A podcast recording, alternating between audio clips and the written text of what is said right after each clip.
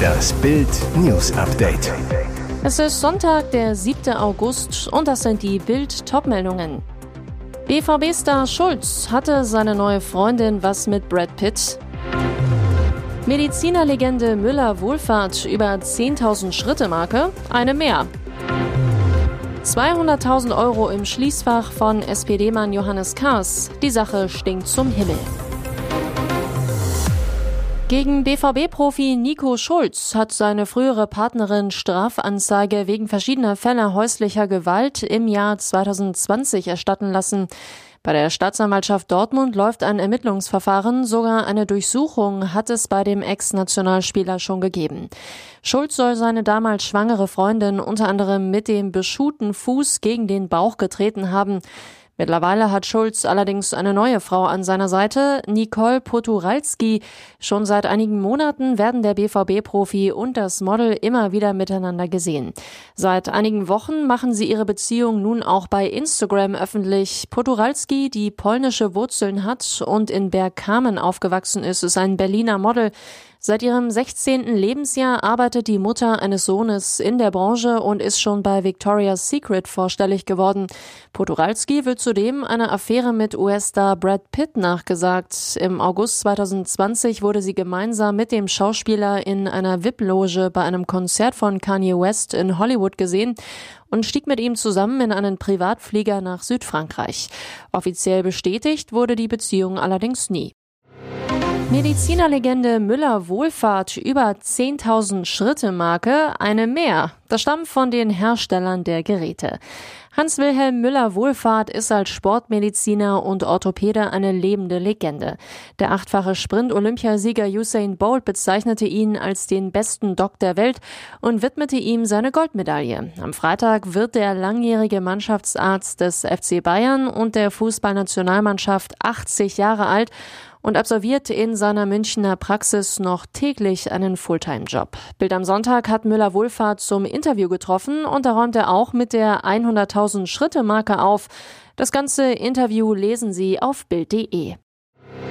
Fahnder haben knapp 200.000 Euro in einem Schließfach des Ex-SPD-Bundestagsabgeordneten Johannes Kars gefunden. Seit Monaten ermittelt die Staatsanwaltschaft Köln gegen ihn. Es geht um dessen mögliche Verstrickung in den Cum-Ex-Skandal rund um die Warburg Bank. Der parlamentarische Geschäftsführer der Unionsfraktion im Bundestag, Thorsten Frey, zu Bild. Die Sache stinkt zum Himmel. Der Politiker weiter. Früher oder später wird die Öffentlichkeit erfahren, ob die großzügigen Spenden der Warburg Bank an die Hamburger SPD und die Steuertricksereien miteinander zusammenhängen.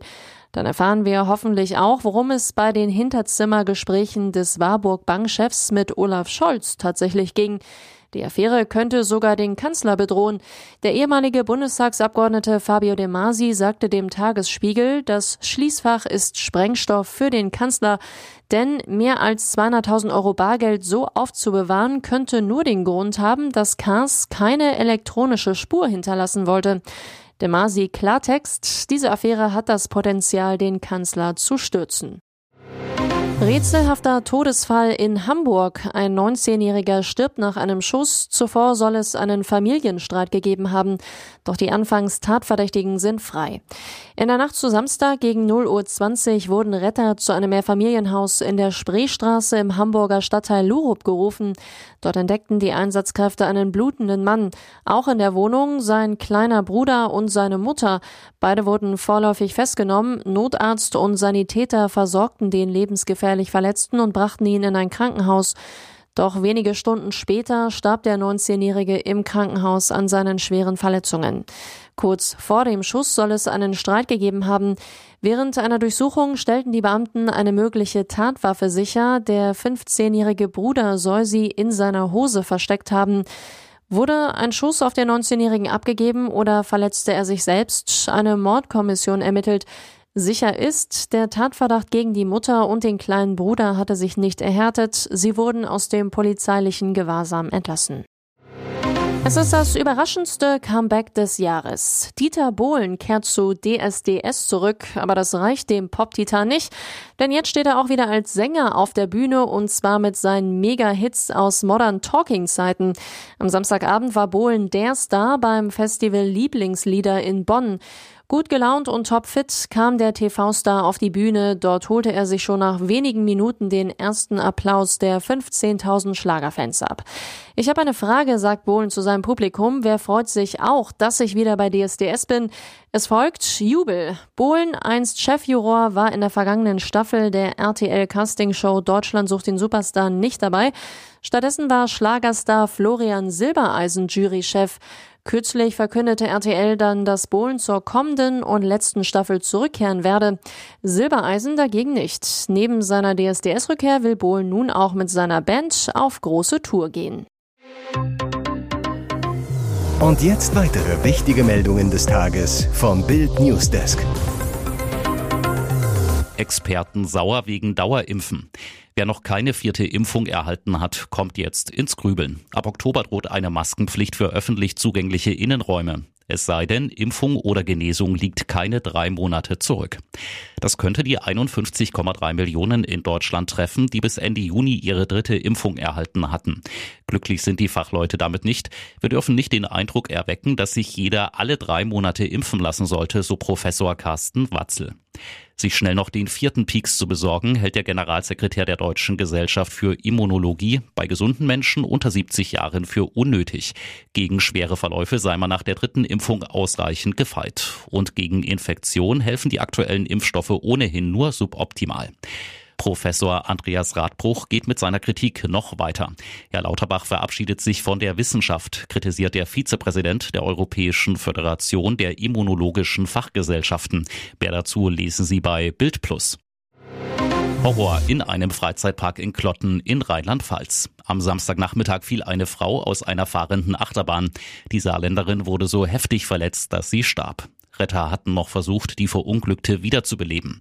Wie es zu dem Unfall kommen konnte, ist noch unklar. Möglich seien ein technischer Defekt oder Fahrlässigkeit bei den Sicherheitsvorkehrungen. Die Untersuchungen laufen noch, sagte ein Polizeisprecher. Die Staatsanwaltschaft wurde eingeschaltet. Der Wild- und Freizeitpark Klotten, auch Klotti-Park genannt, liegt an der Mosel und ist vor allem auf Familien ausgerichtet. Eine der größten Attraktionen ist die Heiße Fahrt. Eine 532 Meter lange Achterbahn mit einer Höhe von 17,5 Metern. Darauf passierte das Unglück. Der Freizeitpark bleibt heute geschlossen. Der Balkon ist komplett verkohlt. Ein geschmolzener Blumenkasten lässt erahnen, wie hoch die Temperatur war, als das Gas verpufft ist. Hier ist ein Grill explodiert. Der Mann vor dem Gerät tot. Es war 1.40 Uhr in der Nacht auf Freitag, als die Feuerwehr in Neumarkt in der Oberpfalz zu einem Mehrfamilienhaus gerufen wird. Eine Hausbewohnerin zu Bild am Sonntag. Ich bin von einer Explosion aufgewacht. Die Fenster haben gezittert, die Wände vibrierten. Ein Feuerwehrmann schafft es schließlich, den Mann aus der Wohnung zu holen. Er wurde per Rettungswagen ins Klinikum Nürnberg gefahren. Doch die Verletzungen sind so schwer, dass er nicht überlebt. Sieben weitere Menschen sind verletzt. Nach Bild am Sonntag Informationen handelt es sich bei dem Toten um Lothar M., der laut Nachbarn öfter spätabends auf dem Balkon kochte. Hier ist das Bild News Update. Und das ist heute auch noch hörenswert. Deutschland in der Gas-Corona-Falle. Mitten im Sommer geht in Deutschland die Angst vor dem Herbst um. Auf der einen Seite droht die nächste Infektionswelle mit neuen Corona-Maßnahmen, auf der anderen Seite eine Gasmangellage, bei der Unternehmen, Schwimmbädern, Kultureinrichtungen der Hahn zugedreht wird. Deutschland in der Gas-Corona-Falle. 71 Prozent der Bürger rechnen damit, dass es im Herbst und Winter wieder Einschränkungen geben wird. Die meisten glauben, dass Großveranstaltungen abgesagt und Saunen geschlossen werden, dass Sportstätten und Kultureinrichtungen dicht machen. Die Energiepolitik der Bundesregierung erschöpft sich aktuell darin, jeden Tag neue Schreckensszenarien und Einspardrohungen in die Welt zu setzen, kritisiert Markus Blume, bayerischer Staatsminister für Wissenschaft und Kunst. Andere Regierungen verfolgen einen Plan, unsere schürt Panik. Es könne nicht sein, dass jetzt schon wieder Diskussionen über Einschränkungen etwa im Kulturbereich geführt werden, so Blume weiter. Nicht Kultur beschränken, sondern Kernkraft verlängern. Es darf keinen Energielockdown geben, weder für die Kultur noch für sonst einen Bereich. ARD macht Werbung für Klatschmagazin. 5,8 Milliarden Euro nimmt die ARD pro Jahr durch Rundfunkbeiträge ein. Eine riesige Summe. Doch regelmäßig fordern Senderchefs eine Erhöhung. Für kostenlose Werbung für eine Klatschzeitschrift reicht es aber jetzt schon. Am Dienstag berichtete das ARD-Magazin Brisant über die Hochzeit von Anita Hofmann, der Geschwister Hofmann. Am Ende des Beitrags sagte der Sprecher, die schönsten Bilder der Hochzeit sehen Sie ab morgen in der Freizeitrevue. Warum macht die ARD ungeniert Werbung für ein Klatschmagazin? Wieso verstößt die ARD vorsätzlich gegen die im Pressekodex eindeutig vorgeschriebene Trennung von redaktionellem Inhalt und Werbung? Die Teilnahme an der Hochzeit war ein Angebot der Künstlerin, sagt ein Sprecher des zuständigen Senders MDR zu Bild am Sonntag. Da Frau Hofmann vorab einen Exklusivvertrag mit der Zeitschrift Freizeitrevue vereinbart hatte, hat der Autor um die Möglichkeit an der Teilnahme und Berichterstattung für Brisant bei der Zeitschrift gebeten. Die Werbung war also Voraussetzung für den Beitrag. Warum die ARD nicht auf den Bericht verzichtete, wollte der Sender nicht sagen. Bundestagsabgeordnete Gitta Konnemann sagte zu Bild am Sonntag, Misswirtschaft und Korruptionsvorwürfe beschädigen das Ansehen dieser Institution und damit auch unserer Demokratie. Hier muss endlich aufgeräumt werden. Liebesdings-Regisseurin Annika Decker hat Ja gesagt. Nur vier Wochen nach der Premiere ihres neuesten Kinokrachers spielte Erfolgsregisseurin Annika Decker am Samstag mal selbst die Hauptrolle. Brautalarm in Berlin, das wäre wohl der passende Titel, würde sie ihre Hochzeit mit Alexander Wilde verfilmen. Kleiner Spoiler, die Videokameras blieben aus, denn sonst wäre Decker wohl nachts im Schneideraum statt auf der Tanzfläche, sagt sie selbst. Und so feiert die High Society des deutschen Kinos ganz ungestört das Liebespaar. Denn auf der Gästeliste standen fast sämtliche Darsteller, mit denen Decker schon drehte. Darunter Iris Berben, Palina Roginski, Peri Baumeister und natürlich Elias Mbarek. Annika Decker ist mit etlichen ihrer Kollegen befreundet, nur mit einem nicht mehr, Till Schweiger. Der Grund? Streit ums Geld. Decker, die mit Schweiger seine Komödie Kein Ohrhasen sowie die Fortsetzung schrieb, forderte vor Gericht mehr Geld für ihre Arbeit angesichts des großen Erfolgs der Filme und gewann. Wenig überraschend fehlte Schweiger also auf der Gästeliste, denn Zoff hat auf einer Hochzeit ja bekanntlich nichts zu suchen. Weitere spannende Nachrichten, Interviews, Live-Schalten und Hintergründe hört ihr mit Bild TV Audio. Unser Fernsehsignal gibt es als Stream zum Hören über TuneIn und die TuneIn-App auf mehr als 200 Plattformen, Smart Speakern und vernetzten Geräten.